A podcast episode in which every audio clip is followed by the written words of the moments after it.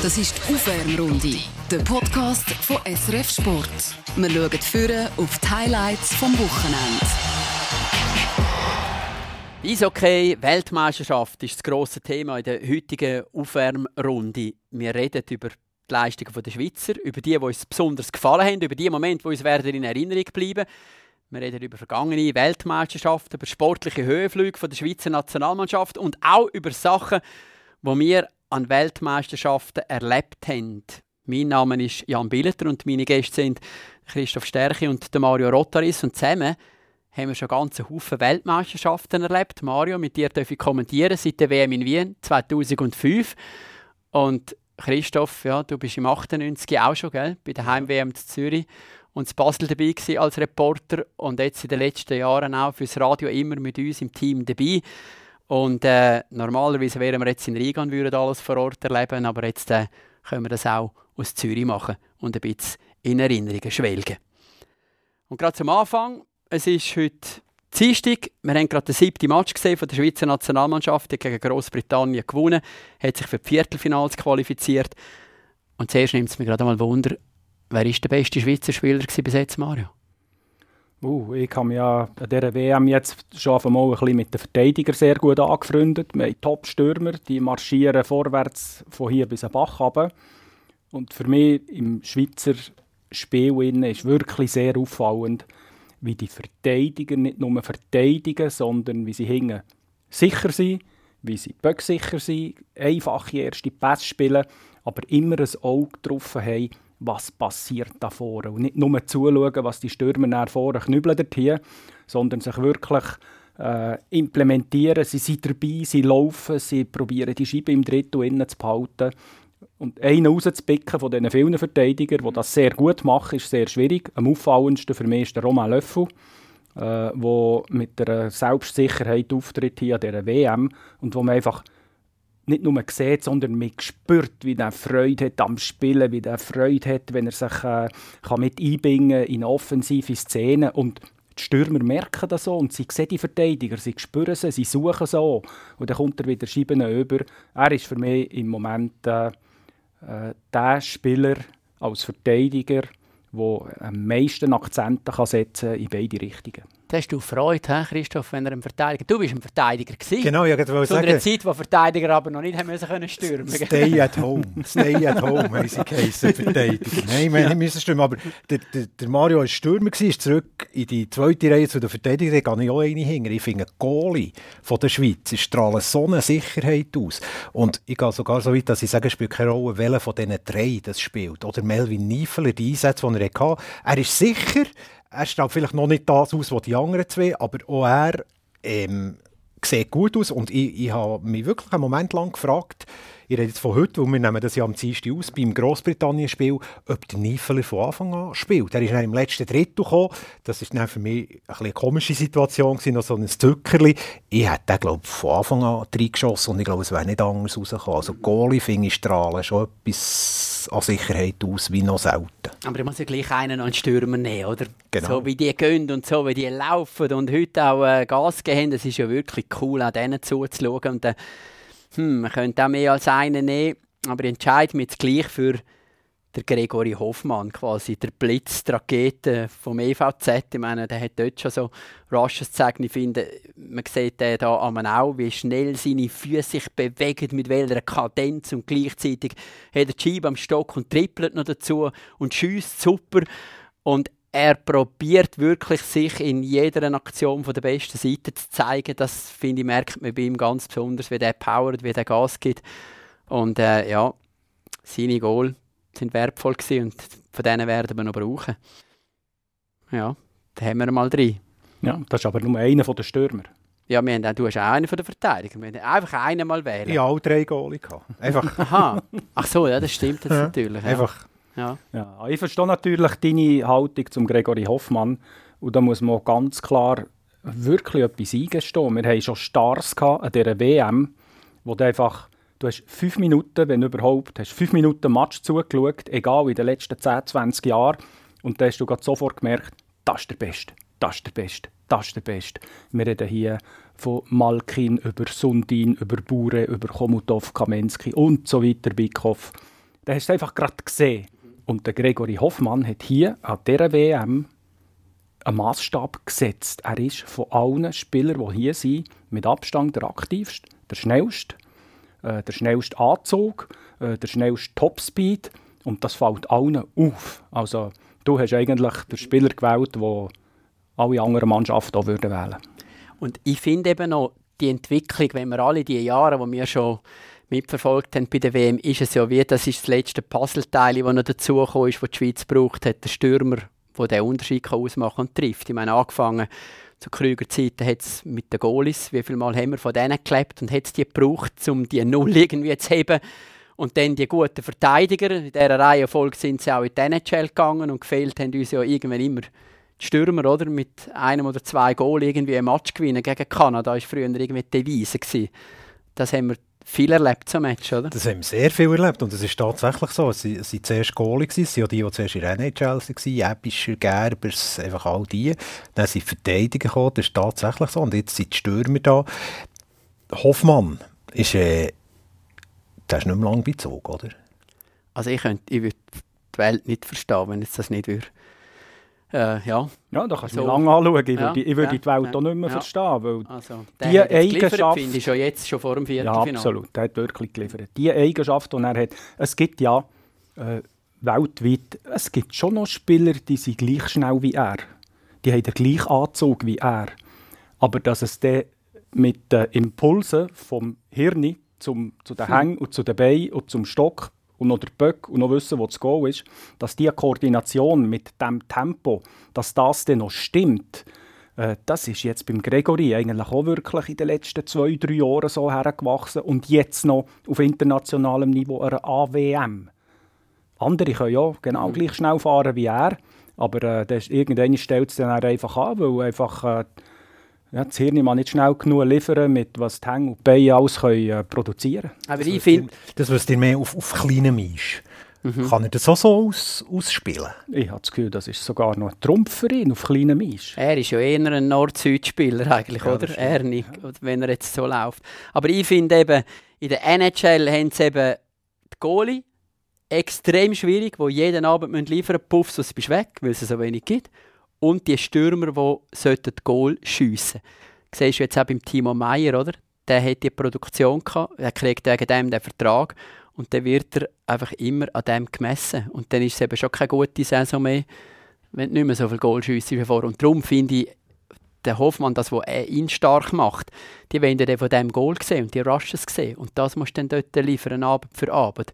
Und darum ist es fast schwieriger für so einen zum Reinkommen als für einen Defensivcenter habe ich das Gefühl. Ja, wobei, das ist natürlich, das ist überall so, im Hockey noch umso mehr. Äh, du sagst so, aus, auf dem Leistungen hat er diesen und diesen Vertrag bekommen. Ja, aber ein Vertrag, den du längerfristig unterschreibst, egal wie jetzt der dotiert ist oder nicht, ist eigentlich immer gegenüber dem Spieler vom Arbeitgeber aus Sicht aus gesehen, ist eigentlich immer ein Vertrauensvorschuss. Ja, wir wollen dich, ja, wir sind bereit, dir das und das zu geben für das, aber du musst es dir auch bringen. Und nicht, weil du jetzt gut bist, kommst du etwas über. Ja, so redet es Du musst es mental können handeln, oder? Wenn du lange kein Goal geschossen hast, Nino Niederreiter ist es ein bisschen so gegangen. Er, der so ein hochanständiger Typ ist und sich fast schämt, dass er 6 Millionen im Jahr verdient und wenn er 10 Matches lang kein Goal geschossen hat, hinterfragt er sich am Morgen. Aber ja, ob ja. er dann am richtigen Platz ist. Das ist einfach deine Bringschuld. Und, und, das ist übrigens etwas, wo ich auch das Gefühl habe, hinterfragen sich die heutigen Spieler viel weniger. Aber also, darum sind die Schweizer auch so gut, sie sind selbstbewusster geworden mhm. und wenn halt mal etwas in die Hose geht, pff, das nächste Mal geht es besser. Und ich glaube, früher, Generation Rotaris etc., die haben noch länger zweifelt an euch glaube ich. Ja, ab, absolut. Für uns ist das so dann du zumal. Zweifel, ja, also der Krigo ist die gleiche Generation wie ich im Fall. wir haben noch Klingen gekreuzt auf Eis, ja. im Junioren, im Juniorenalter, wo so. wir mit Burgdorf Alpen so 16 0 20 0 haben auf das Dach bekommen von diesen Berner da. Aber äh, weiter... Sicher 18 von diesen 16 Goal habe ich geschossen. Nicht, nicht so tragisch. du hast sie verhindert. Du, du hast ja Defense First hast ja du gehabt. Du hast, du hast ihn einfach aufgeräumt. Genau. Und uns Veta. Gut, also. ja. Und uns Veta. Für uns ist das dann zumal ist das nicht das Thema gewesen. NHL war kein Begriff für uns. Ja, ich, also ich auch. Ich habe ja wir haben die Match nicht können schauen. Ich habe einfach gewusst, Wayne Gretzky ist anscheinend der beste Spieler auf der Welt, aber ich habe den gar nicht können sehen spielen.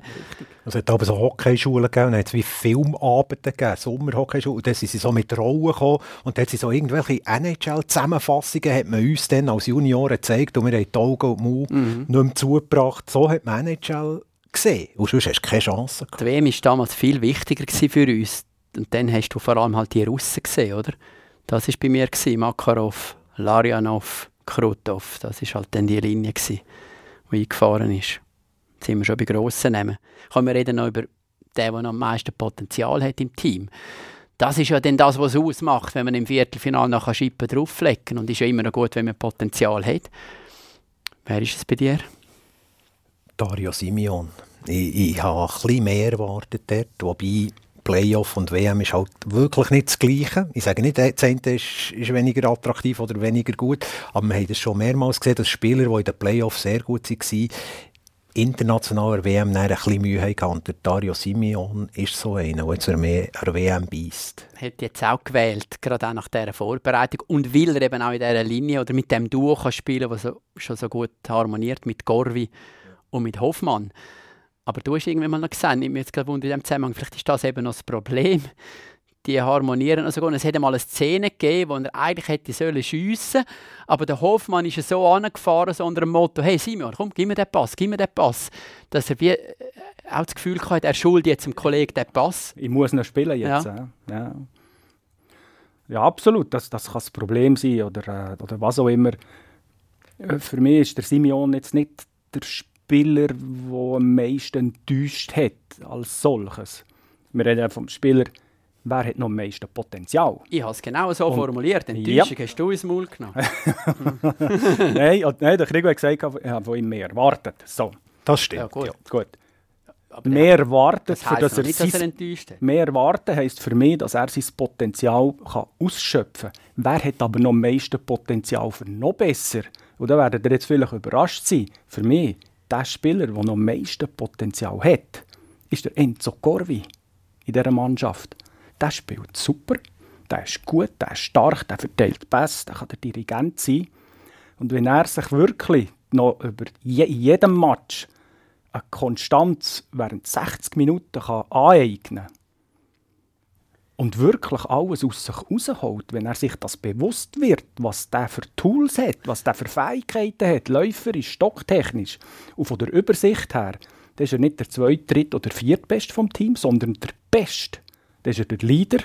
Das ist besser als der Hischi. Und der, und der kann ja. eine WM rocken. Mhm. Der hat alle Teams vom Corvi. Was jetzt eigentlich auch schon ein bisschen zum Teil der Fall ist.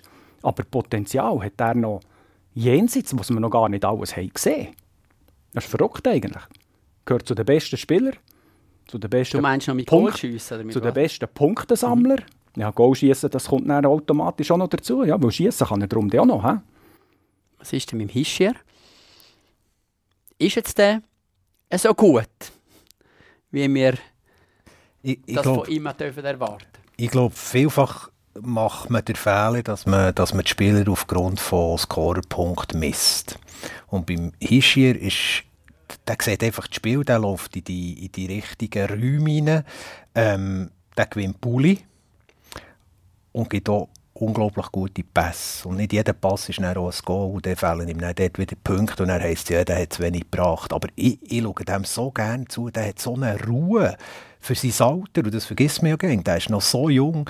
Also, ja. ja also ich bin bei dir. Ich finde eben auch, ich schaue ihm eben auch gerne zu, in der Defensivzone oder wenn er den Gegner den Böckste bitzt, irgendwo unter Druck und irgendwie alle wollen den Böcken kämpfen, machen und tun und am Schluss hat er irgendwie ja, rausgefischt. Immer ohne Check. Ja, genau. Der macht, glaube ich, keinen Check in seinem Leben, aber, aber der kommt immer mit der Scheibe aus, ja. dem, aus dem Haufen raus. Mhm. Also, für mich wirklich beeindruckend, wie der spielt. Ja, das, das ist richtig beeindruckend. Hat auch noch, der Nico Hischi hat auch noch eine Eigenschaft, die, ich glaube wirklich, die kannst du nicht lehren. Das ist nicht möglich. Das, entweder hast du das Gen oder du hast es nicht. Er bringt immer den Gegner wieder dazu, ihnen eine Falle zu stellen und sie trampeln mal für mal rein. Er spienzelt den Böck, weiss aber haargenau, den habe ich. Wenn er reingeht, dann ist der weg. und er ist, der, der ist so wendig und auf den ersten paar Metern hat er ohne grossen Kraftaufwand hat er relativ einen guten Anzug und ein, ein gutes Tempo drauf nachher. Und er, er stellt einfach dem Gegner immer wieder Fallen. Er hat auch eine Eigenschaft, dass er mit der Scheibe so auf dem Eis herumfahren kann, dass eher früher als später kümmern sich zwei um ihn. Mhm. Und dann hat, dann hat er seine Mission erfüllt. Dann hat er irgendwo eine Lücke und irgendwo einen freien Mann, wo er die Scheibe zuspielen kann. Und zwei sind auf ihm. Und irgendwo anderswo gibt es eine Überzahlsituation. Das ist, glaube ich, seine grösste mhm. Stärke, die er hat. Einen habe ich noch. Sven Andri Ghetto. Dunkt mir, dort wäre noch mehr möglich. Ich habe den sensationell gefunden im ZSC-Dress. Also ja, an der WM haben wir schon richtig, richtig gut gefunden, aber ich habe mir in dieser Saison ein paar Mal so gesagt, wie gut das der ist, wird mir eigentlich erst jetzt richtig bewusst. Und es ist, ich weiß nicht, bei ihm irgendwie, ich weiß gar nicht genau, was es ist. Vielleicht ist es so Trauen, vielleicht ist es die Linie. Er hat zwar gute ja. Leute neben sich, aber vielleicht ist er auch wie, ist die Linie schon fast zu gut, ich weiß es nicht. Aber zum Beispiel gegen Großbritannien, sorry, ich sage es jetzt ganz hart, aber ich habe ihn nie gesehen. In diesem ganzen Spiel. Er ist einfach verschwunden. Ja. Ja, er fällt nicht auf und fällt nicht ab. ja, und hat aber das Potenzial, denke ich, ja. zum Total. Ja, ja. eine richtig grosse Figur sein. Ja. Das ist so ein paar Eindrücke zu dem. Dann haben wir jetzt schon sieben Matches gesehen. Welches war die beste Szene? die, die du immer wieder könntest in der Wiederholung anschauen ja, Drittel Nummer 1, Drittel Nummer 2 und Drittel Nummer 3 gegen Dänemark. der ganze Match? Ja, ganz genau. Der ganze Match gegen Dänemark. Ja. Das war One-Way-Eishockey à la Perfektion. Das habe ich noch nie gesehen. Ich glaube, das haben Dänen noch nie erlebt. Auch wenn sie gegen die stärksten Russen oder Schweden oder Kanadier mal gespielt haben. Äh, das habe ich selber eine Mannschaft, die über 60 Minuten mit einer sehr Dominanz und, und Entschlossenheit und Intensität ans Werk ist gegangen, und ich manchmal musste ein bisschen in die Augen reiben und musste sagen, sehe ich da den richtigen Match oder ist das irgendetwas Gefaktes oder so? Nein, das war Realität, gewesen, ist unglaublich. Dann nehmen wir doch gerade schnell einen Einschub, weil denen, die hat man immer noch in die Kategorie von der kleinen ich weiß, es ist ein blödes Wort, aber wir haben irgendwie einfach gleich noch kein besseres, wenn wir immer von Grossen und Kleinen reden bleiben wir jetzt halt einmal bei dem und hören wir, was der Patrick Fischer zu dieser Kategorie von Gegner sagt. Ich glaube, wir haben das Spieldiktat von Anfang an in der Hand gehabt. Und das haben wir den letzten Jahren schon an der WMs gesehen, dass wir ähm, im Startspiel haben wir noch ein bisschen Probleme gehabt. Jetzt nicht, nicht in Bratislava oder vorher. Ich glaube, da sind wir schon absolut gewachsen. Ja. Es kommt uns einfach dazu, dass wir gelernt haben, mit dem Spiel mit der Scheibe das ist noch nicht so lange her, wo das nicht so war, auch unter Patrick Fischer in den Anfangsjahren, Startspiel gegen Österreich, Startspiel gegen Kasachstan. Und das gegen Dänemark, 60 Minuten, die so herzudrücken, das ist schon sehr beeindruckend gewesen. Würdest du sagen, eine neue Qualität, Krigo? Ja, auch, auch für uns zum Zuschauen. Irgendwie frü eben früher, schönes Wort auch, früher, ähm, haben wir immer beim Spielstand von 1-0 gegen solche Nationen hat man das Gefühl gehabt, da passiert noch etwas, das ist noch nicht sicher. Und gegen Dänemark hast du irgendwie das Gefühl gehabt, es ist 1-0, da passiert nichts. Also die können da spielen, auch wenn die kein Goal mehr schießen. Aber noch wenn der eins hätte gemacht, hat die Schweiz auch, wieder eins gemacht. Irgendwie ist, ist wie die Angst weg und das ist wirklich eine, eine neue Qualität. Die wissen, was sie können und die ziehen das Spiel durch. Ähm, ja, früher wärst du beim, beim Stang von 1-0 gegen solche Nationen mhm. hat schon zittern und nicht nur mehr, sondern die Spieler eben auch. Woher ist das gekommen? Wann ist das passiert? Was, ja? Ah, Tang, Tang Mario hebt auf. Mario hebt auf. Ja, du kannst einfach reinschwägen, das ist gut. ja, gestreckt, Wenn er mit ja. mir kommentiert, muss er eben immer aufheben, bevor er etwas dann schalte ihm das Mikrofon ein und wieder ab. Ah, das ist gut. gut. so wie früher der Karl Erb beim Bernhard Russi. Das ist ja das, was der Bernhard immer erzählt hat.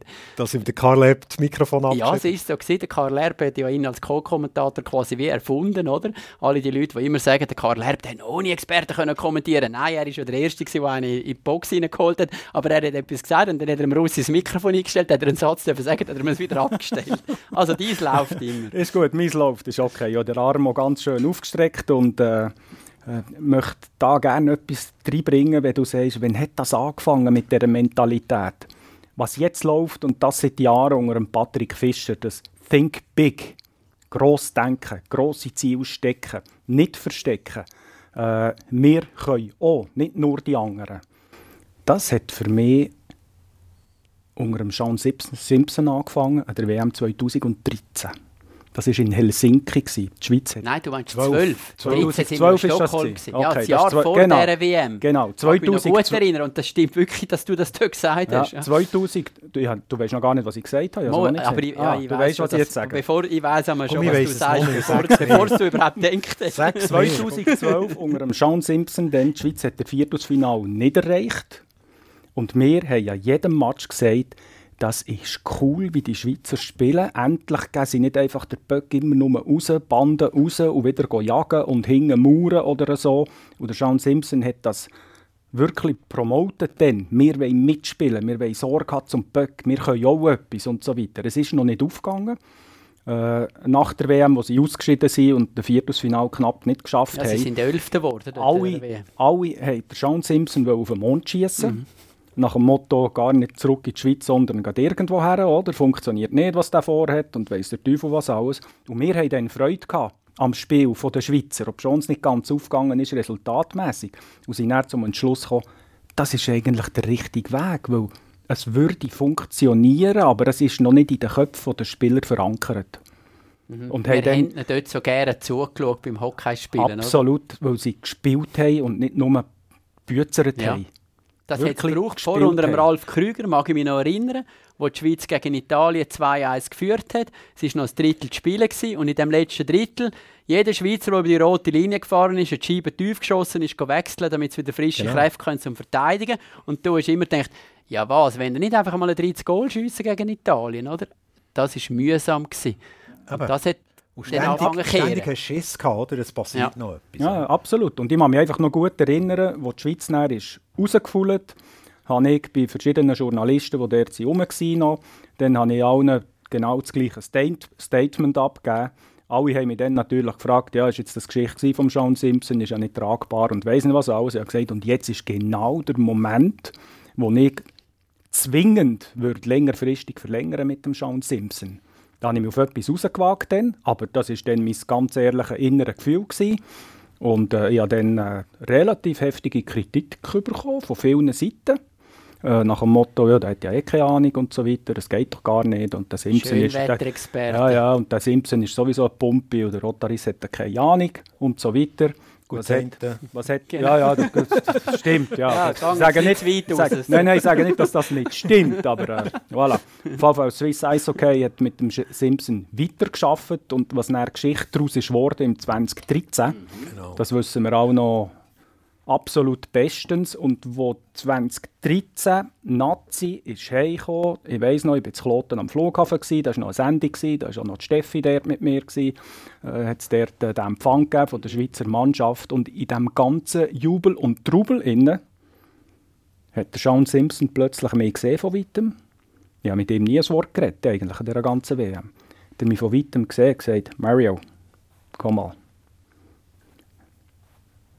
Ich danke dir, ich vergesse nicht, was du alles gesagt hast über uns. Also hat das alles mitbekommen, eigentlich, dass wir ihn dann gedreht haben, dass wir auf das System, auf das Hockey, das er hat in Helsinki schon bringen und noch nicht geklappt hat, in Stockholm wiederholt hat und geklappt hat, er ist sich das bewusst und hat das so aufgenommen. Da sind wir doch gerade beim Sean Simpson, 2013, nach dem Gewinn von der Silbermedaille. Ich glaube, die ganze Schweiz muss ganz zufrieden sein mit dieser Mannschaft, sehr stolz sie auf diese Gruppe, weil sie haben wirklich alles gegeben für die Schweiz. Und äh, Sieger ist ein bisschen enttäuschend heute, aber Silber, Silbermedaillen zu gewinnen ist sicher, äh, sicher eine super Leistung von dieser Gruppe. Und äh, ist wirklich äh, die ganze Schweizer Eishockey vom Nachwuchs bis zum ganz oben kann wirklich diese Mannschaft nutzen als ein Vorbild. Das ist wie wir spielen müssen. Wir spielen mit Herz, wir spielen mit Energie, wir spielen mit Will, wir gehen vorne, wir spielen. Und äh, diese Mannschaft, diese Gruppe von Spielern muss ein Vorbild sein für, für Schweizer Eishockey in der Zukunft. die Worte werden wir nie vergessen und an die denken wir, wenn wir das heute wieder sehen, weil es ist wirklich genau so, wie das nachher weitergegangen ist. Und wenn wir jetzt schon bei dieser 13er WM sind, muss ich sagen, es ist für mich der grösste Moment, den ich je erlebt habe. Nicht nur im Hockey, überhaupt in meiner journalistischen Karriere. Die WM in Stockholm. Wow! Neun Siege in Serie, das vergisst man ja dort, oder? Dass die Schweiz dort nacheinander, die Schweden, die Kanadier, die Tschechen, die Slowenen, die Dänen, die Norweger, die Weißrussen, die Tschechen und die Amerikaner geschlagen haben. Bis oh. in das Finale rein. Der Lauf dort mitzuerleben, mhm. nach all dem, was es vorher gegeben hat, äh, das ist für mich das Größte gewesen, immer noch. Das ist, das ist unglaublich. Das, das, der grösste Moment war der Samstag, dann, der Halbfinale. Gegen die USA. Das ist unglaublich. Dort hast du wirklich gemerkt, dass, oh, ich bin im falschen Film, etwas stimmt nicht. Das ist wirklich auch die Stimmung in diesem Stadion, das ist, das ist wirklich ja. einfach, das, da bekomme heute noch fast Hühnerhaut.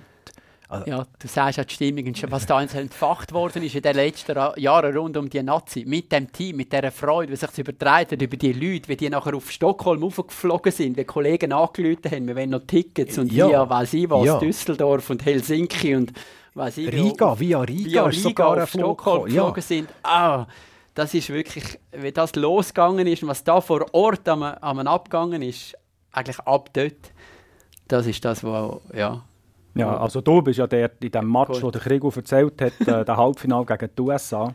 habe ich auch etwas erlebt auf der Kommentatorentribüne. Ich neben Jan Bieler dabei zusammen den Kopfhörer auf dem äh, oben. Und nachher zischt doch plötzlich der Julian Walker ab. He? Fährt alleine auf den Goalie und irgend vier Meter vor dem Goalie zieht er auf und jagt einen Slapshot ins Lattenkreuz ja. rauf. Nein, ich denke, ich sehe nicht richtig, schaue über und der Jan Billeter hockt nicht mehr neben mir. Er war einfach drei Meter am Boden. Gewesen, hat den Kopf fast am Hauendach angeschlagen, hat es dermaßen emotional zu den Socken ausgespickt. Es war unglaublich, gewesen, was dann äh, für Emotionen, was das ausgelöst hat. Das ist schon das ist einmalig. Es ist nicht anders gegangen. Ich meine, eben, seit 1998 bin ich mit der Nazi dabei an diesen WMs und habe das vor Ort erlebt. Und wenn der Stürmer von der vierten Linie allein aufs Goal läuft in einem WM-Halbfinale und dann slappt der Böck ins Kreuz auf, in dem Moment, in so einem Match, äh, ich meine, warum hast du eigentlich dort können sitzen bleiben Das musst du den Leuten erklären. ja, und das ganze Stadion, das hat vibriert. Also das ist ja, der, der Globen, das ist ja ein fix fertiges Stadion, aber da habe ich wirklich das Gefühl gehabt, das wackelt, das Ding. Also wie wenn du so auf einem Nüssli-Gerüst irgendeinem Schwingfest bist und plötzlich fährt es ein bisschen an verrütteln. Also das war unglaublich. Gewesen. Das sind so die, die WM-Momente, oder? Es war ja auch immer, gewesen, dass einem die Leute noch gefragt haben, was nicht mehr euch gegangen ist, was, jetzt ist noch Hockey-WM im Mai? Ja. Und ich habe also, immer gesagt, es ist im Fall das Beste, was es überhaupt gibt, weil, meine, also, du hast jetzt die Wahl. Gerade Fußballer sind ja immer wieder gekommen, ah, wieso spielen denn ihr jetzt noch Hockey wenn im Sommer? Dann haben wir gesagt, ja, aber ist es denn besser, am 5. Februar zu shooten und irgendwie auf einem gefrorenen Rasen mit einem ja. orangen Ball und den Leggings und irgendwie einem Halswärmer irgendwie, ist denn das lässiger, denn im Stadion zu hocken, wenn es um Tore pfeift? Statt im Polo-Shirt in der Sonne auf der Piazza ein Espresso trinken, nachher ins Stadion gehen Match schauen und nachher raus in den Biergarten und es ist immer warm und schön. Also das ist das, was mir immer geblieben ist an dieser WM und es hat immer mehr die Fangruppen gegeben, die dann das angefangen haben zu zelebrieren. Ja.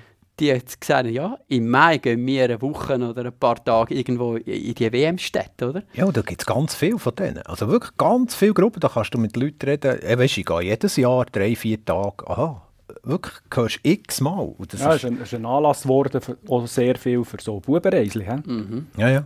Einfach Kollegentruppen sich zusammen sagen, hey, jetzt gönnen wir ein verlängertes Wochenende in Köln, ein verlängertes Wochenende in Paris oder in Helsinki oder Stockholm oder wo immer.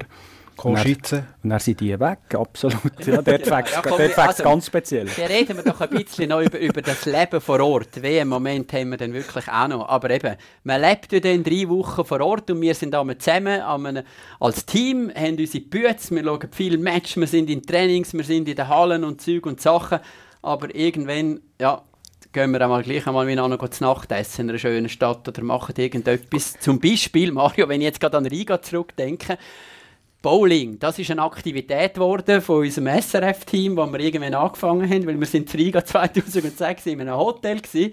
niegelnagelneu eröffnet worden. Und dann haben wir gesehen, es hat eine Bowlingbahn im Keller. Die ist am Anfang, als wir eingecheckt haben mit dem Claudiaki, ist die noch nicht offen gewesen. Und irgendwann ist die jetzt plötzlich unten blinkt und geleuchtet. Und dann sind wir die Ersten gewesen, die dort, wo die Bowlingbahn eröffnet worden Das ist quasi unser, neben dem Joggen ist das unsere WM Sportart geworden. Ja, und Geschichte rundum um den ersten Bowlingbesuch, soll ich dir erzählen? ja, gerne. also die Bowlingbahn, die hat ja wirklich einfach neu aufgetan. Äh, du bist dann nicht dabei gewesen, Krigo? Dort bin ich nicht gewesen. Nein, gut, der Claude Jack war dabei, gewesen, der Jan und ich.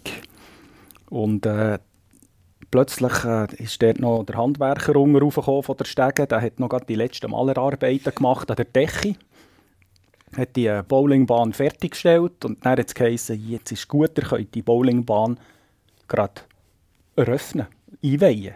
Ihr seid die Ersten, die auf dieser Bowlingbahn werden spielen Ich habe meine Kugeln gegeben, ein paar Töckchen sind gefallen. Der Jan hat seine Kugeln gegeben, ein paar Töckchen sind gefallen. Der Claude hat seine Kugeln gegeben und dann ist die Decke gefallen. dann, dann, dann ist ihm die Kugel nicht aus der Hand. Dann hat er so auf das Dach geschossen und dann sind die Gipsplatten oben runtergekommen. Dann wir schon, oh oh, nicht gut. nicht gut. Dann sind wir Besen suchen und Schäufeli und Bürsteli haben alles wieder schön zusammengewischt. Das, nein, nein, wir sind dann schon rätschen. Ah. aber im ersten Augenblick haben wir einfach nur eine Decke aufgeschaut und dachte, nein, das geht gar nicht. Wenn die Kugel willst, dort raufschiessen, das ist nicht möglich. Das bringst du gar nicht fertig. He?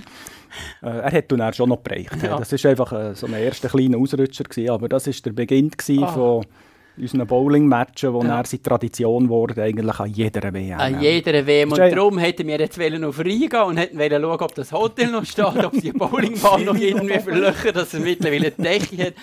haben wir jetzt leider nicht können machen, aber Bowling, das ist quasi legendär geworden. Das hat irgendwann nachher dazugehört zu unseren Aktivitäten. Und das sind so die Sachen vor Ort, die wir irgendwie fürs Teambuilding natürlich machen, oder? Wenn man unterwegs ist und immer haben wir natürlich immer über Hockey geredet und über das, äh, was wir dort eben auch noch erlebt haben. Ja, da haben wir schon gute W-Momente gehabt. Jetzt habe ich dich noch fragen. Christoph, dein bester W-Moment im 21? Im 21? Ja, der Mario hat gesagt, der Match gegen Dänen. Ah, die erste ja, bis zur letzten Sekunde. Ja, wir haben einen schönen Bogen gemacht. Ja, du sind hast, wir wieder da. wieder anlaufen. Ja. Also ein schöner, ein schöner Moment. Coolste Szene. Pass vom André Sambühl auf Nico Hischi. ähm, ja. Ich weiß nicht, ob er es so hätte machen wollte. Wenn er es hätte wollen, ist es genial und sonst ist es einfach grossartig. Haben wir ihn gefragt, er hat gesagt, yeah. Es war schon geplant, aber dass er gerade so gerade auf die Spitze kommt, hätte ich also auch nicht gedacht, äh, oder? unglaublich. Und der Christian Wohlwend hat also auch noch bestätigt, dass das ein Play war, wo sie also in ihrem System irgendwie reinkommen. Geübt haben natürlich. Un un unglaublicher, unglaublicher Moment. Definitiv. Ja, und äh, solche Spielzeuge zeichnet die Schweiz aus. Das war gegen... Russland. Gegen eine Top-Nation. Der Patrick Fischer hat sich auch zu dem geäußert zu der Art und Weise, wie die Schweiz gegen solche Nationen auftritt, mittlerweile. Heute ist Russland in meinen Augen im gesamten Spiel äh, sicher nicht besser gewesen als wir. Es war ein Match, auf, ja, wo sich zwei Mannschaften auf Augenhöhe getroffen haben. Sie sind schlussendlich einfach, ja, haben heute ein bisschen nötigen Packlack gehabt. Das gehört zu unserem Sport dazu. Wir müssen alles darum, äh, daran setzen, dass wir das äh, ja, auf unsere Seite holen. Und, und äh, darum glaube ich nicht, dass wir das Problem haben, äh, gegen Top-Nationen zu gewinnen. Die Schweiz hat eben den Match zwar verloren, aber sie sind auf Augenhöhe gegen Russland. Und das ist, das ist jetzt einfach ein Fangen so. Oder nur in diesem Jahr jetzt bei dieser Konstellation und Ausgangslage? Oder könnten wir das schon für Quasi könnten wir, das schon, könnten wir das schon eintragen und das so also, anschauen. Also nein, würden wir es, oder? Aber äh, der Mario ist der Sowjetunion-Russland-Spezialist, würde ich sagen. Also der hat immer nur von denen allen Weltmeisterschaften. Ja, er immer überall den Bückhoff, den er können, in all diesen WMs. Ja, ja gut, dass ich da ein bisschen Russland-affin bin im Eishockey, wie sie das zelebrieren, wie sie das Spiel sehen Eben, würdest du sagen, die Schweiz äh, ist dort aber auf Augenhöhe in dem Fall, mit denen, die ja du wirklich bewunderst? Nein, aber die Schweiz hat mit ihren Werkzeugen an Bord hat sie absolut äh, eigentlich alles zur Verfügung, damit Russland ihres geliebten Superhockey, wenn ich dem so darf sagen, dass sie das nicht ausleben können. und die Schweiz dann gleichzeitig auch noch mitspielen kann. Nicht wie früher, nach dem Motto, kommt mal, wir verteidigen den, schieben wieder raus, geht wieder Anlauf holen, kommt dann wieder mal. Das ist nicht mehr so, aber das ist nicht erst das Jahr so, das ist schon wirklich jetzt seit, sind wir schon wieder 2012 oder so, wo das mal hat angefangen mit dem Grossdenken und Mitspielen, nicht nur Arbeiten. Äh, ich glaube schon, dass wir den durchplanen für die nächsten Jahre, die jetzt da noch kommen, dass die Schweizer Mannschaft auch von den anderen Teams, auch von Russland, auch von Kanada oder Schweden oder Finnland oder wer auch immer, das sind nicht mehr die kleinen Schweizer. Die Geschichte die ist vorbei. Das kannst du abhaken. Du bringst das, ein gewisses Renommee über Jahre, wo du dir aufbaust und dann schlussendlich angekommen bist. Du bringst das dann nicht einfach innerhalb von einem Jahr wieder weg. Schauen wir an, Schweden. Schweden wird jetzt nicht an dem Viertelfinale teilnehmen, eine absolute historische Hockeykatastrophe im ganzen Land. Ja, was hast du das Gefühl, nächstes Jahr gibt es irgendjemanden, der nicht darauf tippen würde, dass Schweden im Viertelfinale wird kommen oder noch weiter? ich glaube eben gerade im Gegenteil. Im Gegenteil. Jetzt kommen sie Absolut. extra und noch mehr und so. Wobei das Gegenbeispiel wäre eigentlich die Slowaken, die sind eine Zeit lang sehr gut gewesen, Weltmeister geworden. Mhm. Ich glaube zweimal zweit oder, oder dritt oder so irgend in ja, den 2000er Jahren irgendwo, oder? Anfang, ja, 01 oder 02 auch nochmal im Final, nochmal eine Medaille geholt. Und die sind nachher auch wieder ein bisschen verschwunden, oder? Verpasst, ja, ja. ja. Und, die Schweiz ist auch eher so ein sage ich jetzt als Bünzli-Schweizer, in diesem Fahrwasser. Oder? Im Moment ist gut und das, was du sagst, ist, ist für mich mehr so ein eine Hoffnung, oben bleiben, oder? Dranbleiben. Ja, Ho Hoffnung ja, aber wenn wir schauen, woran dass sich die heutige Jugend, der heutige Nachwuchs, woran dass die sich orientieren, das ist nicht äh, Christoph Stärke, Mario Rotarisse, Felix Hollenstein oder Roman Wäger oder wer auch immer die denken eben auch schon big.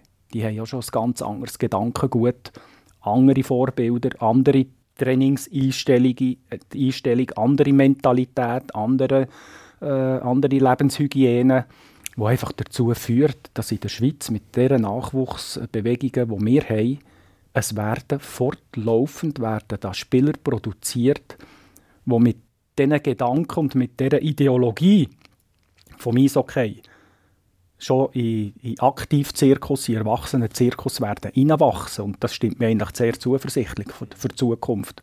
Und nicht nur Hoffnung.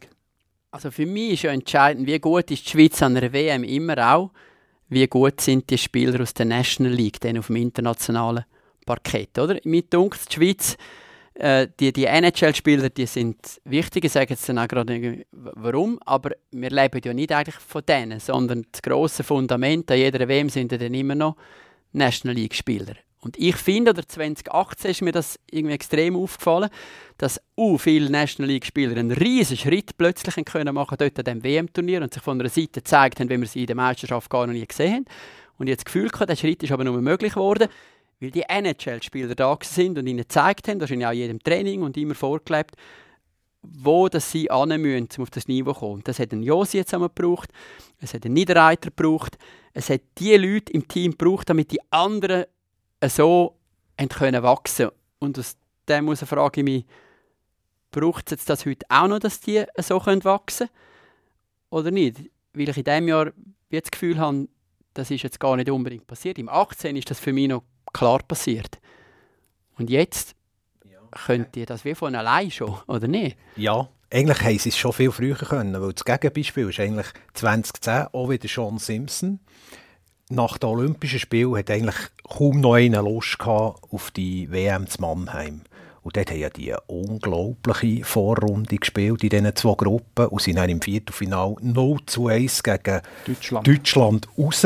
Und das sind also Irrtum vorbehalten. Dort ist auch einer, vielleicht zwei NHL-Spieler dabei gewesen. Einfach, das ist jetzt in meiner Erinnerung, stimmt wahrscheinlich nicht haargenau. Aber dort sind die National League-Spieler einfach alles gegeben und haben sich dort präsentiert. Und da würde ich jetzt an dir anknüpfen und sagen, Mario, das, das war wahrscheinlich auch schon Sean Simpson, der denen auch das Gefühl hat mitgegeben. Also sie könnten es mhm. eigentlich, oder? Okay, ja. Aber das ist, glaube ich, auch der entscheidende Schritt, was die anderen gross denken einer, der in der NHL schafft und sich dort einen, einen Platz ergattert hat, der denkt eben schon gross, eben, seit er ein Junior ist, mit dem Ziel vor Augen. Aber mit der NHL, wo du dank Map im Hosensack schon deine ganze Jugend mitgetragen hast und alle die Typen siehst dort, oder?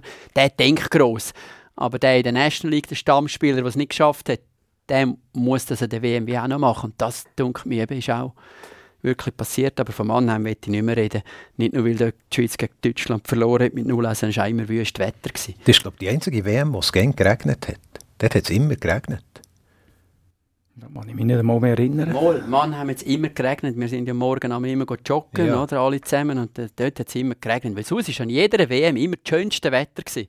So wie jetzt heute, wo wir das aufnehmen, das war eigentlich immer WM-Wetter. Und das ist eben nicht genau so, dass das keine Lust gemacht hat, um ins Hockeystadion zu gehen. Ja, nein. Ja, aber gerade umgekehrt. Zweieinhalb Stunden im Stadion, hey, völlig genau. easy. Und, und, das führt dann für mich so weit. Mannheim hat es immer geregnet.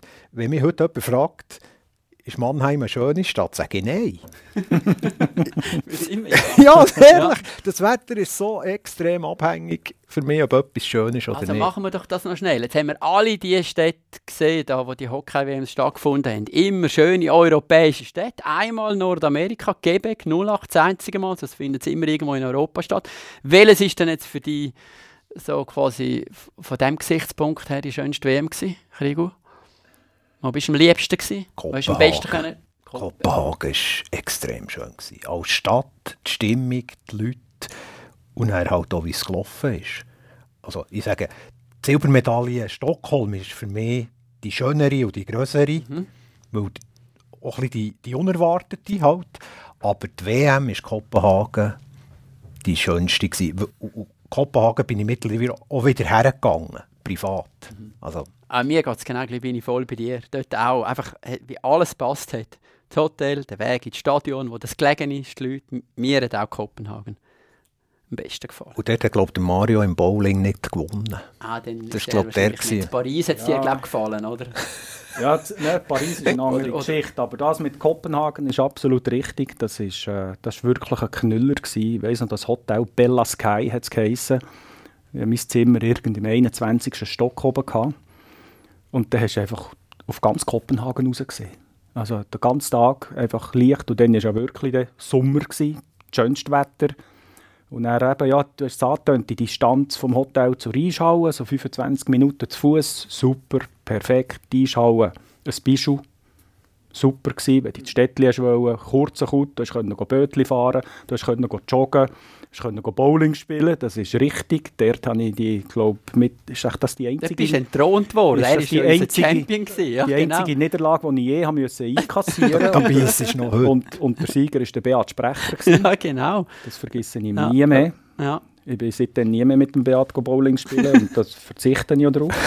Das war ein bisschen wie der erste, die erste Silbermedaille von der Schweiz ja, für den Beat. Hat, hat, hat, mich, hat, mich, hat mich einfach demontiert dann, das hat, äh, das hat mir wehgetan.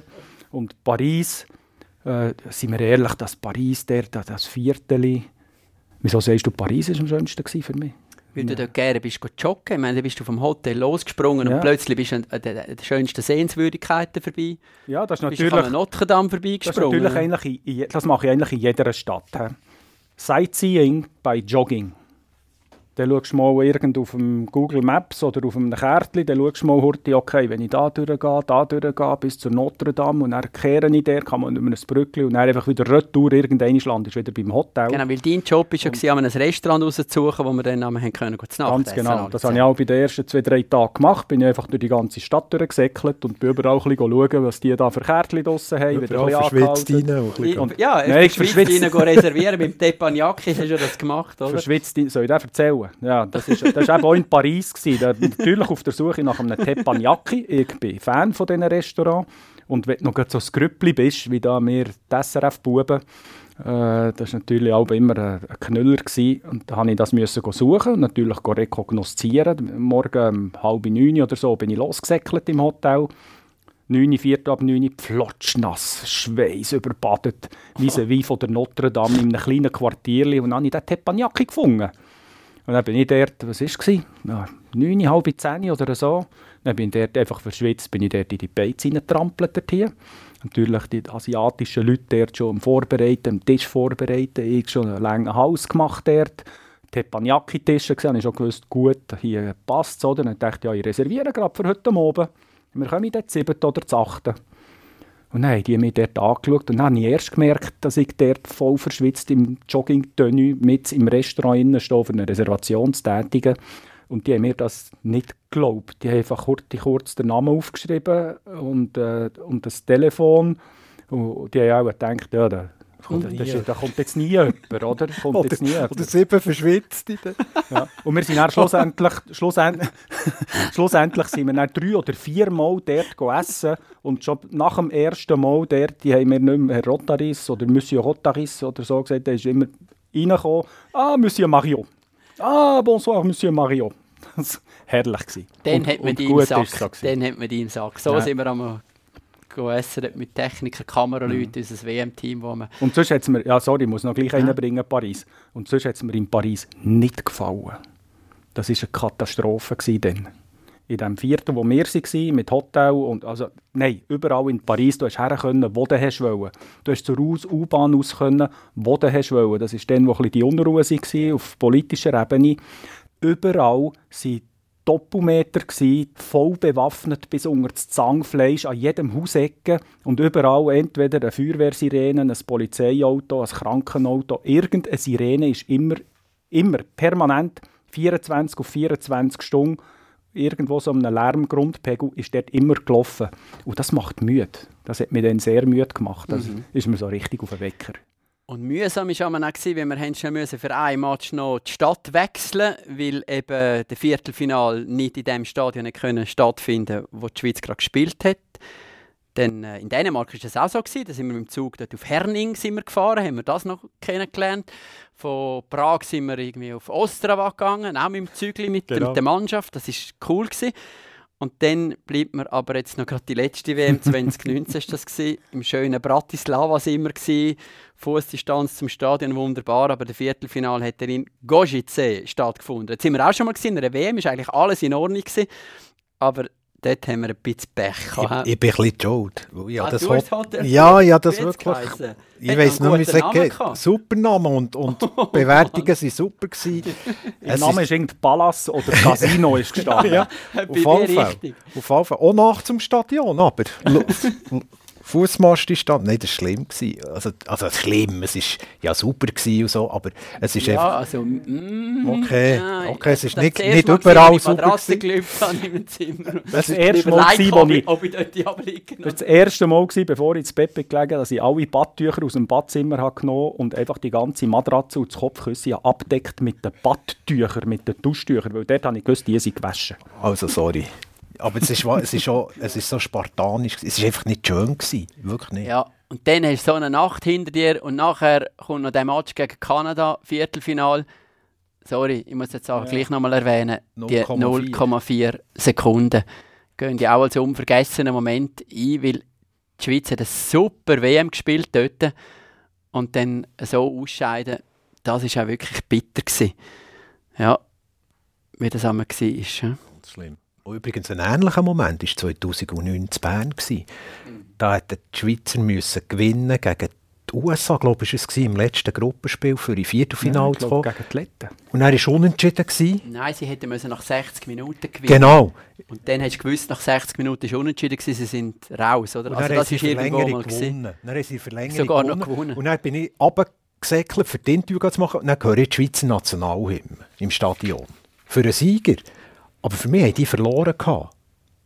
Weißt du, ja, weil sie nicht in Viertelfinale so reinkommen. Das ja, ist Viertelfinale so um 13 Sekunden verpasst. Ja. Quasi. Und das war ein ähnlicher Moment dort, oder? Ja. Das war wirklich der ähnliche Moment, 0,4 Sekunden gegen Kanada in diesem Koschice. Eigentlich, eigentlich Störspärang und Wix offen für die Halbfinale. Und dann Peng. Und dann in, der Verlängerung ist das Goal noch gekommen. Aber das war gar nicht schlimm. Gewesen. Das schlimme Goal war das Unentschieden. Mhm. Sie haben ja alle von dem geredet. Aber sie haben noch gar nicht verloren. Ja, und das haben wir x-mal erlebt, dass die Schweiz halt auch das Viertelfinal verpasst hat. Das ist über viele, viele Jahre ist das immer die, die Hürde gewesen, auch für uns, noch dabei bleiben oder nicht. Es hat die Jahre gegeben, wo wir dann einmal heimgereist sind. Dann sind zum Glück die Jahre gekommen, wo wir bis zum Schluss geblieben sind und Halbfinale und Finale auch miterlebt haben. Und jetzt in diesem Jahr haben sie das Viertelfinal wirklich äh, sehr, sehr souverän geschafft. Und äh, Wir sind natürlich gespannt, wie es weitergeht. Ja, und jetzt in diesem Jahr schlafen wir im eigenen Bett. Das ist jetzt wirklich äh, ja, ganz speziell, nach all diesen Jahren immer vor Ort sein, nach dran sein, Training schauen, mit den Spielern können reden, die Infos aus erster Hand immer zu kriegen, im Stadion sitzen, alles sehen, Strafbank, Spielerbank, Spielaufbau, wer läuft ein. Verfolgen wir jetzt alles da, am Bildschirm, am Fernsehen, im, im, im Kabäuschen. Und äh, ja, das ist halt schon nicht das Gleiche jetzt, äh, so das Ganze müssen mitzuverfolgen. Ja, das ist äh, absolut richtig. Aber ich glaube, durch das, dass wir trotzdem täglich mit der WM in Verbindung sind, bist du gleich irgendwie drinnen. Ich glaube, für mich als Co-Kommentator live ist es eine eine andere Situation als für euch Journalisten. Äh, mir in erster Linie, was mir natürlich am meisten fehlt, das ist das volle Spektrum von der ganzen Eisfläche. Wir kommentieren live ab Bildschirm, ab Bilder, die du gleichzeitig daheim im Fernsehen siehst. Und wir sehen nicht mehr. Du siehst nicht, wie sich Spielsituationen entwickeln. Äh, wenn der Böck im einen Ecken unter ist, siehst du nicht, wenn sich zwei auf den Gring geben auf der anderen Seite. Je nachdem, du, du kommst das nicht mit über, du, du kannst es nur irgendwie rahnen. Manchmal, und das ist sehr, sehr schwierig, oder? Das fällt mir schon sehr, das, das volle Spektrum von der, von der Tribüne oben runter, äh, aus dieser Perspektive, für können, wirklich auch zeitnah, respektive in der Aktion selber, die schon gerade läuft, können dazu auch den richtigen Kommentar abzuliefern. Weil du siehst es eigentlich erst, wenn es schon passiert ist. Du siehst es nicht kommen. Und äh, wenn du irgendwo über eine Straße läufst und du siehst ein Auto kommen, dann automatisch der bremst und machst wieder einen Schritt retour, weil du siehst es ja kommen. Und du probierst nicht erst aufzukumpen, wenn das Auto dir schon in der Scheiche innen ist oder so. Äh, das ist für mich sicher äh, der Nachteil von dem für euch Journalisten, habe ich das Gefühl, ist eben auch die Nähe zu den Spielern. Es geht nicht nur darum, dass man die Spieler gerade am Kragen kann packen kann, um mit ihnen zu reden, sondern es geht auch darum, zu spüren, was geht in dieser Mannschaft. Welche Gruppen laufen, wenn, mit wem das um. Alles das die, die Soft-Faktoren rundum, nicht nur ein Hard-Fact-Interview, ich oder du mit Gorvi, du mit Niederreiter und was hat er jetzt gesagt auf diese Frage, sondern einfach das, das Spüren, wie, wie die Mannschaft tickt, wie sie funktioniert, wie, wie sie sind untereinander. Äh, ich glaube, das ist das, was halt jetzt so fehlt. Das ist genau das, was Mario sagt. Und das fällt eben auch schon auf dem Eis an, wenn du nicht das ganze Feld siehst. Manchmal siehst du, siehst, siehst du auch Körpersprache. Wenn sich einer abdreht, wo du dann auf dem Bildschirm nicht mehr siehst, das sind wirklich so die kleinen Sachen, wie du sagst, du hast es genau richtig beschrieben, es sind so die, die Soft-Faktoren halt. Und für mich auch noch, Hockey hat auch einen gewissen Geschmack und in der Mixzone schmeckt man das und das, das fehlt mir. Ist doch so, oder? Ja, abs ja. absolut einverstanden. Absolut. Und nicht nur, nicht nur Spieler, auch Coachen. Ich meine, wenn du äh, einer WM bist, dann bist du fast täglich irgendwo in direktem Kontakt mit dem Coach oder mit dem Assistenztrainer oder mit dem Goalie-Trainer. Und da spürst du auch, wie sie die getroffen haben. Strahlen sie eine gewisse Sicherheit aus? Oder, oder äh, wenn du als Journalist aufkreuzt, äh, verdrehen es schon die Augen und sagen, oh Mann, jetzt kommt der auch noch wieder oder so äh, ich mag doch nicht oder ich will doch nicht, ich weiß doch nicht, was sagen. Und äh, das, das spürst du schon raus. Und dann kannst du dich auch darauf anpassen. Und die, die Optionen und, und auch die Fans. Kontakt mit den Fans auf dem Weg ins Stadion, du hörst schon wieder Schweizer Fans, wenn, wenn mit dem Jan Biletter herläufst, kommst du keinen Meter weit, weil jeder noch sagt, Salut Jan und noch eine Geschichte hören oder erzählen Aber du, du merkst, da geht etwas, du spürst es und das Gespüren ist weg. Mhm. Aber es ist halt eben so. das Gute an der Hockey-WM ist, du kommst wirklich an die Leute, an die Teams an. Nicht nur das Schweizer Team, sondern auch an die, an die anderen. Oder? Das, das ist äh, wirklich immer möglich gewesen, was ja schön ist an der Hockey-WM, dass die Teams nicht einfach nur abgeschottet und abgeschirmt sind und gar nicht sichtbar sind, sondern du kommst wirklich an. Aber weißt du was, was ich jetzt gemerkt habe? Dank dem tollen Hockey, wo die Schweiz wirklich spielt mittlerweile, was so mitreißend ist, funktioniert das also auch über, über den Bildschirm. Also das äh, muss ich gleich sagen, auch wenn ich das jetzt am Bildschirm von weit weg kommentiere, es reißt mich trotzdem mit. Und das ist das, was cool ist, finde ich. Und so geht die WM weiter. Und wir verfolgen es. Eine WM, die so spät ist, wie sie noch nie war. Sie geht in Juni rein. Der WM-Final am 6. Juni. Und das ist auch speziell, dass es dann fünf Tage später weitergeht mit der Fußball-Europameisterschaft. Und das ist dann auch das nächste Thema bei uns in der Aufwärmrunde beim nächsten Mal. Hey, danke, dass ihr dabei gewesen. Sehr gerne. Meine Danke. WM-Kollegen Christoph Stärchi und der Mario Rotaris. Bis zum nächsten Mal. Aufwärmrunde. Moderation Jan Billeter. Produktion Reto Wittmer. Projektverantwortung Jan Petzold.